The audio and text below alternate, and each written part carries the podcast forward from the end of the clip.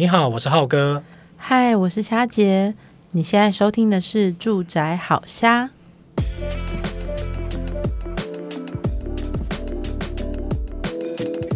哇，我想买房子最难的一件事情就是申请房贷了。最近我朋友也来问我，他说：“嗯、浩哥，终于轮到我要买房了。”我说：“哎，你你怎么这么这么突然？”他就说。他已经拿到长辈的赞助了，嗯嗯，可是他这时候又回问我一个非常非常单纯、很不假思索的问题。他说：“那什么是房贷利率啊？那什么是房贷年限啊？”哦，嗯、这个问题好像很简单哦，可是好像又又蛮值得再跟大家分享一下这样子。嗯，在市场上其实是看到最多就是二十年期跟三十年期。哦，你说的是房贷年限吗？房贷年限，对，对，你要交几年了？嗯，对。好，那以往不用选，就都是二十年期。哦，基本款二十年期，基本款，嗯、那顶多有些银行他会说，他会稍微宽松一点，他会说，哎，我容许让你可以，比如说提早还款。好、哦，以往是这样，那后来陆陆续续多了，就是三十年期。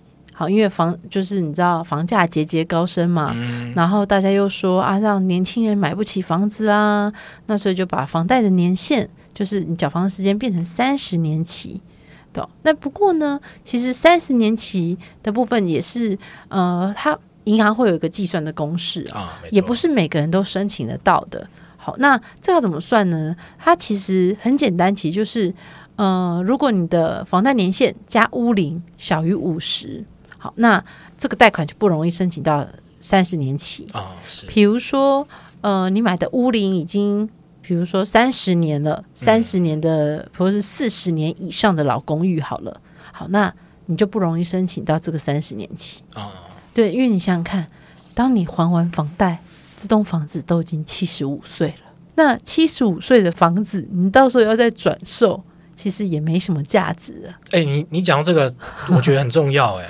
因为我们好像一般人在想贷款这件事情的时候，嗯、他只想到说我自己到底有没有稳定的收入，嗯，我能不能还得起，嗯，可是他忽略到说，其实我的贷款的标的，我要贷的那间房子，银行到底怎么去看待它？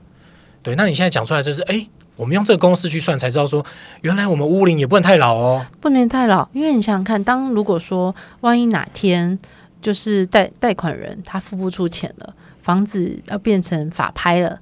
那是不是银行的负资产，对不对？啊、对，那但是如果说假设你都付到，它原本是四十年的房子，你付到二十年，那突然比如说你呃有什么个风险，那贷款人他可能付付不起，或是他就过世了，那这个银行可能就要法拍房子。但是这间房子已经是六十岁的老房子了，那对银行来说，它的法拍的价值很低，对，那对银行来说，他就很难去接它。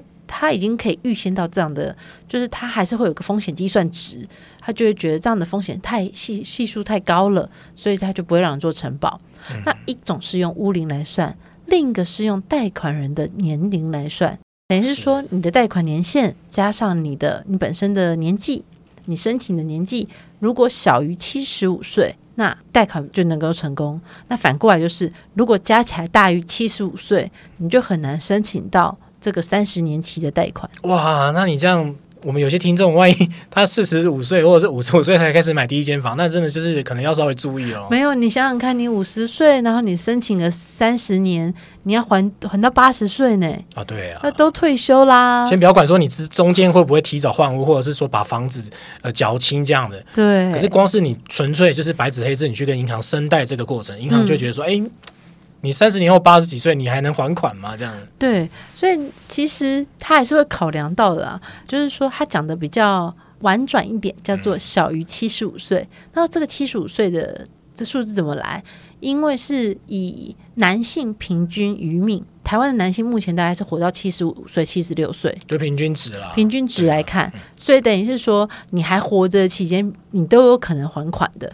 那当然，因为通常房贷大部分，如果以一个家庭来说，大部分的比例是男性贷款人居多嘛。啊，没错。对，好，那那当然，现在单身对族女性也很多，也是还款人，但是女生的寿命平均来讲是八十六岁、八十四岁。啊、对，那那他当然就会比较多一点的时间能够还贷款。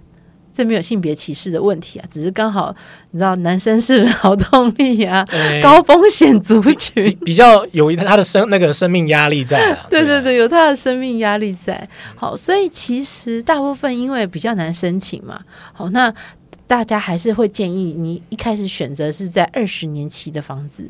好，那二十年期的房子为什么选择二十年期呢？是也你也会有比较有弹性。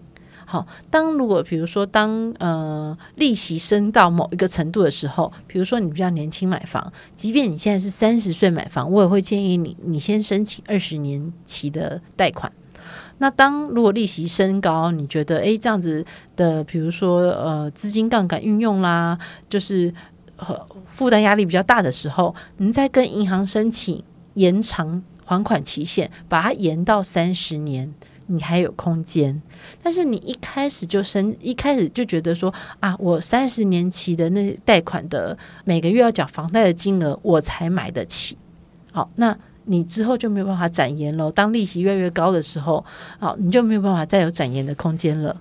对，了解。嗯，所以其实，在选择贷款的前提下，我们除了有好的收入跟呃评估自己的资产是有还款能力之外啊，嗯，其实房子的屋龄也是很重要的。那前面夏姐分享的那个公式啊，我们也会放在那个我们的那个说明栏里面，大家可以再去看一下。嗯，不过最近很夯的议题是因为呃房贷利率已经。到两趴了啦，那未来的趋势看样子还是在往上升，所以这时候有些银行啊，也为了这个阴影啊，他们就开始提出说，诶，我们是不是可能也鼓励大家去做三十年房贷的一个产品，让大家去看这件事情。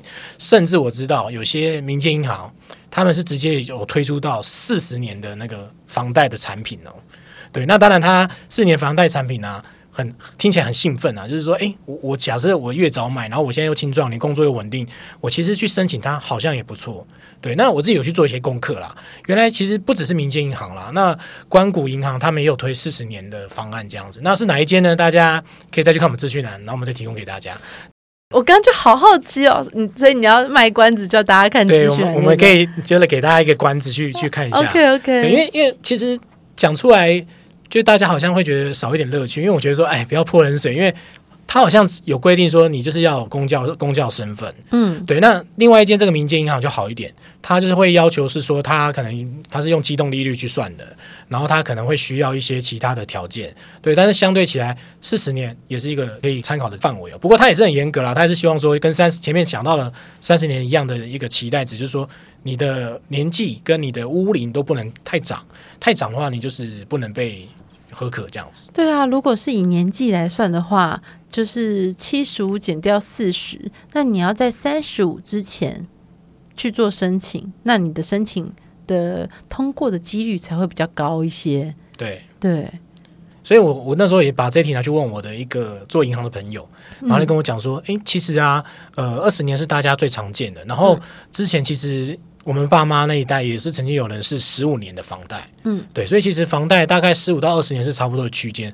不过近期因为整个通货膨胀影响，然后包括房价整个拉高，然后原物量也上也上扬这样子，所以变成是可能三十年也是慢慢的变成是大家呃会去关注的一个商品这样子。然后他就跟我讲啊，他就说，如果说今天有百有二十年、三十年跟四十年摆在你面前，那大家会依照自己的需求去选择产品嘛？那他也大概帮我做一个总结。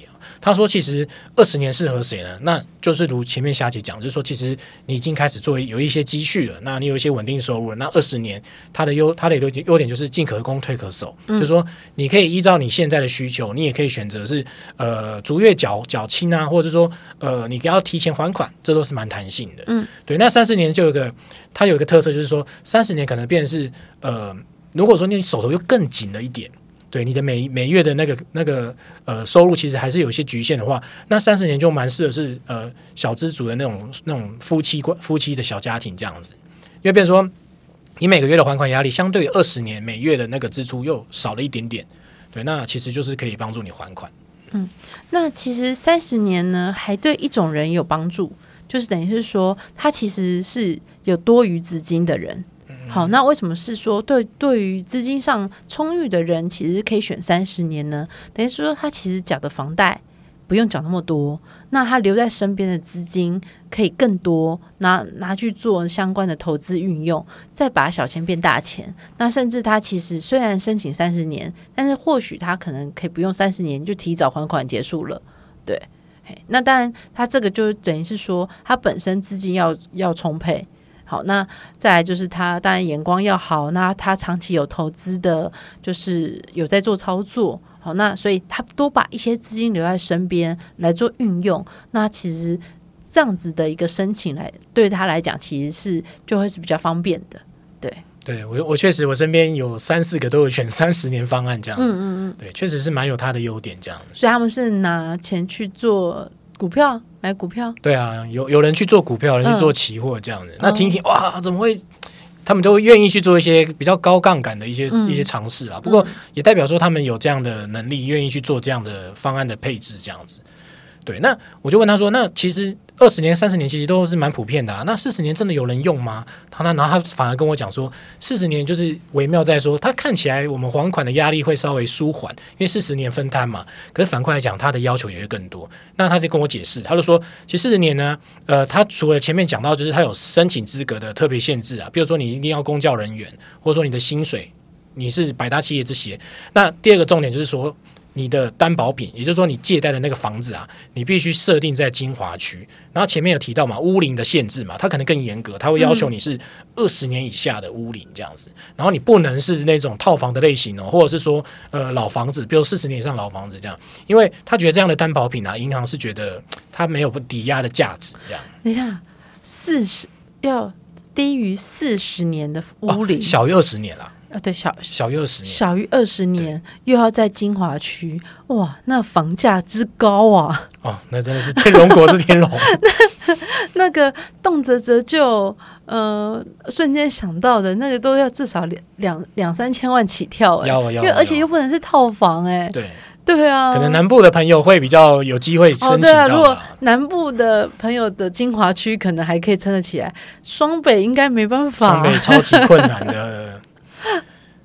对，然后他有在另外讲了，他说其实二十年、三十年、四十年这摆在一起也是有个很很现实的问题，就是你总利息的比例，嗯，对，因为四十年的话，相对于它是里面最年呃分摊时期限最长的嘛，他有帮我试算，他说相对于三十年的房贷，你等于是多增加三百五十万的房屋利息，你要给银行三百五十万哦，多这么多？对，要多这么多，因为他是用一千万的那个金额房屋总价去帮我规推算的啦。那我听听说哇。三百五十万欸，那你这样听起来，都是一个头期款了耶。对，都是一个头期款了，所以他就跟我说，哎，房屋年限增加到四十年未必是好事哦。嗯，对。那另外他有个讲的。最没干没干的东西，他说四十年啊，其实他有些是有绑约条件的，嗯，对，就像前面夏姐讲到，就是说可能二十年他会有些会有一些淡书嘛，或者三十年有些淡书，他会说你提前还款，我会不会有提前还款的那个手续费问题？嗯，对，那他会在你申请贷款的时候都会一并跟你讲清楚。嗯，那四十年他很尴尬，就在于说他会有绑约的限制，也变成说，如果说你在短时间你提早还款或提前解约的话，他会额外再给你收这些手续费用。他会希望说，当然是希望说，我借由这个手续费我来跟你跟你说明，就是，哎，你还是不要这么早还款，不然我银行就没有利息可以赚啊。他已经多赚了至少三百多万的利息了，怎么可能放过你啊？对不对？怎怎么那么硬？所以大家。要如如果说你其实没有呃资金那么充沛，好，总结一下哈，如果资金没有那么充沛，又是首购族，那我们就安安分分的选择就是二十年期的房贷。那当然选择为什么要选择二十年期房贷？这个其实是在跟你在做选呃选房子的总价，好，因为你你用你才能用房子的总价去换算说，那你每个月要呃二十年期的话，你每个月要缴多少的房贷嘛？对，那也会再提醒大家，房贷尽量不要超过一个一个家庭收入的三分之一。好，那你才能够享有说，就是呃那个资金的弹性运用。好，那让让自己的生活也不会被房贷压垮。好，那当然住房子住的也是要舒心舒适，而不是压力。那这个这个间房子对你来说，你才会觉得是哎，我、哦、住起来很舒服，那不会有太多压力，或者是。呃，要还款债务的那个紧迫度这样子，嗯，对。不过说到压力啊，嗯，呃，好像房贷还有一个一个大家也会常遇到的问题啊，就是有宽限期这件事情。嗯，我们到底刚开始买房或者说评估房贷的时候，我们是不是一定要用宽限期？因为好像有些长辈是说，呃，既然你已经有一些钱了，就不要用宽限期了，因为可能未必对你是一件好事。那夏姐怎么看呢？嗯，其实这就跟刚刚那个三十年房贷跟就是二十年房贷的的道理是一样的。如果说宽限期，你就是你本身你其实是会投资理财的人，好，那你能够把在这宽限期期间的这些钱拿去把小钱变成大钱。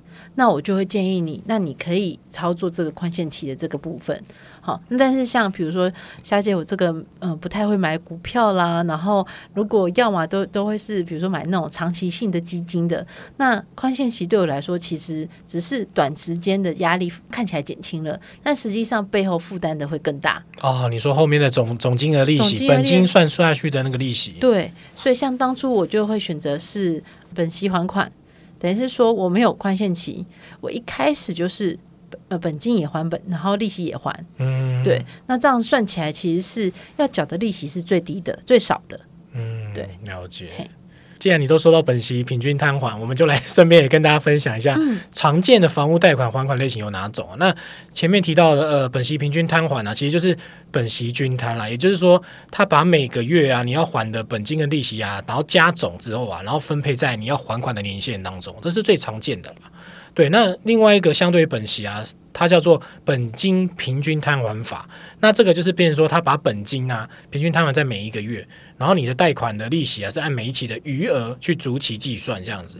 那一开始就是会很很吃重，那优点就是说，你后面在还款还利息的时候，其实是呃比较轻松一点，会越缴越少啦。对，会越缴越少。对对对对，对，对，所以其实这两个都是蛮常见的啦。那就是看你自己的财务状况，你就去安排、嗯、安排这样子。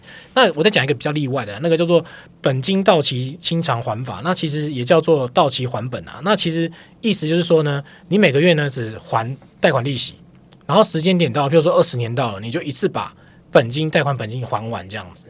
那优点是说呢，这个比较是适合像是你手上有一个资金，你需要去做一个弹性的理财规划的时候，你去用的。那一般大众比较不会用这个，因为你想哦，假设二十年或十五年到期的时候，结果你要把一次一千万的本金还出来，哇，那真的是很大的压力耶。嗯，对，所以不是每个人都会使用这个这样子。嗯嗯，那总结一下，就是说，其实今天呃，房贷这件事情啊，为什么对于买房子的一开始来说是一个非常有难度的事情啊？就是因为其实它牵涉到就是钱财的运用嘛，所以每个月的还款比例啊，跟你的年限规划啊，还有你的标的物、你的买的房子它的总价跟坐落地点，其实它都会有一些息息相关的问题。所以通常我们都会建议说，你可以先一一部分在看房子，然后一部分。可以拨一点时间去思考，说你的房贷的还款跟你的一个借贷的总额可以到达什么程度，你再去规划。其实这样子两横全齐心之后，你会发现哦，哪些房子才是适合你的。你也不会觉得说一开始你找的房子跟你的预期的准备的金额会有落差这么大，然后你觉得找房子会不一直找不到你心目中的理想的房子这样子。所以其实难怪人家会说买房是件人生大事，因为要学的东西真的太多了。对，要先从那个呃评估自己的财务状况，然后再来再来评估说你要知道你自己的生活习惯，好了解不只是自己的，还要了解可能会有另一半的生活习惯，然后跟爸妈距离远不远？如果爸妈都在外县市，那本来就有距离，那倒还好。那如果说诶住在相同的县市，那是不是有时候也有可能要就近照顾哦双亲？那这也是要考量的地方，以及还有你距离公司的远近。那当然我知道现在有很多人，比如说搬得比较远啊，而且现在这这前一阵子疫情，大家居家上班之后，很多公司也都开放大家申请，就是居家上班这件事情。那我觉得这也蛮好的，就对于那种比如说买在从化区。的的人来说，那因为这样就减少了通勤的时间，那我觉得这这也是蛮棒的。好，那你看房区，你看房子，你看除了这些学理财投资，然后自己的财务杠杆都要知道之后，还要再来看装潢，这是一门很大的学问呢。对啊，不过令人欣慰是你这些。拉里拉扎的一些事情啊，专注在房子买房这件事情完成之后，你住进自己的房子，哇，那个真的是一个最大的回馈。每天回家都觉得是一个很享受，就说，哎，这是我自己的房子，就这样想就很开心。这样的确，我每天回家很满足，我就会觉得说，啊，那是我全心全意布置的地方。对，虽然我有两根，我就弄了，我有很多干燥花，我去弄了两根芦苇在那里。哦，我怎么就每次都看到就说，妈，你那两根芦苇到底是？我说我喜欢，我摆好看的。